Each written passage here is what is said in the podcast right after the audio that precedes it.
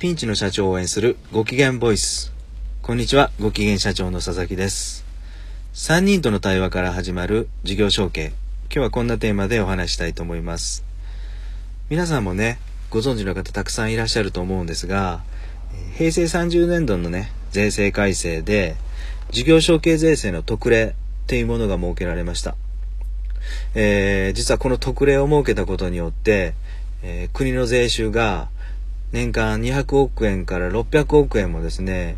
減ることになると言われています。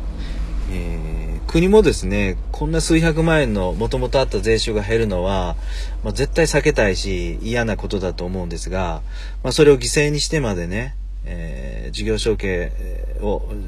えー、各企業にぜひしっかりやってほしいな、うん、そういう思いがすごく強く感じられる、まあ、そういう特例であると思うんですね。うん、で、あのー今日はですね、このコスト、うん、企業に対してどういったコストのパフォーマンスが出るか、えー、節税のパフォーマンスが出るかっていう話は置いておいて、私なりに、えー、ちょっと気がついたこと一つ、かなり高いパフォーマンスが出るなっていうのが一つあるので、えー、皆さんとシェアしたいと思います。えそれはですね、事業承継計画を作るということなんですね。えこの特例の認定を受けるには、え特例承継計画、いわゆる事業承継計画を、うん、都道府県に出さないといけない。そういうのが一つ要件としてあってですね、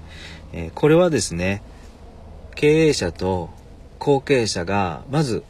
え、ゆっくり、しっかり話し合わないといけない計画ですよね。例えば、えー、社長が父親であって、えー、息子さんが後継者だった場合に、普段あんまり、どうですかね、あんまりですね、えー、そういうこう、将来に対する思いとか、今ある本当の思いをですね、親子で話しする機会っ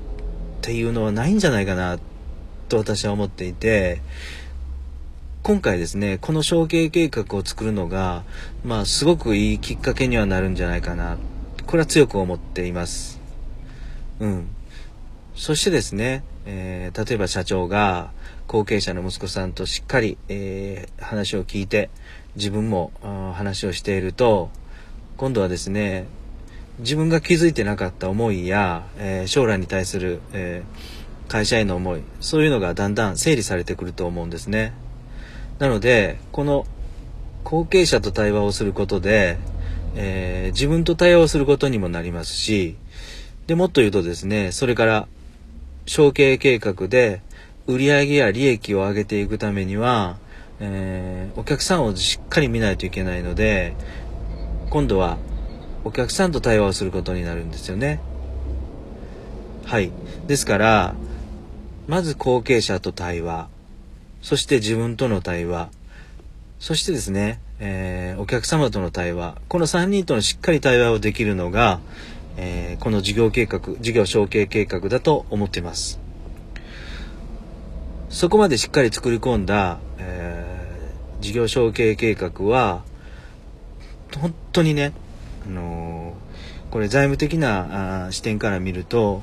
えー、帳簿上にはヒットしてこない資産、財産なんですよね。えー、人脈や知的財産と同じくですね、決算書には出てこない隠れた協力的な、えー、資産になると、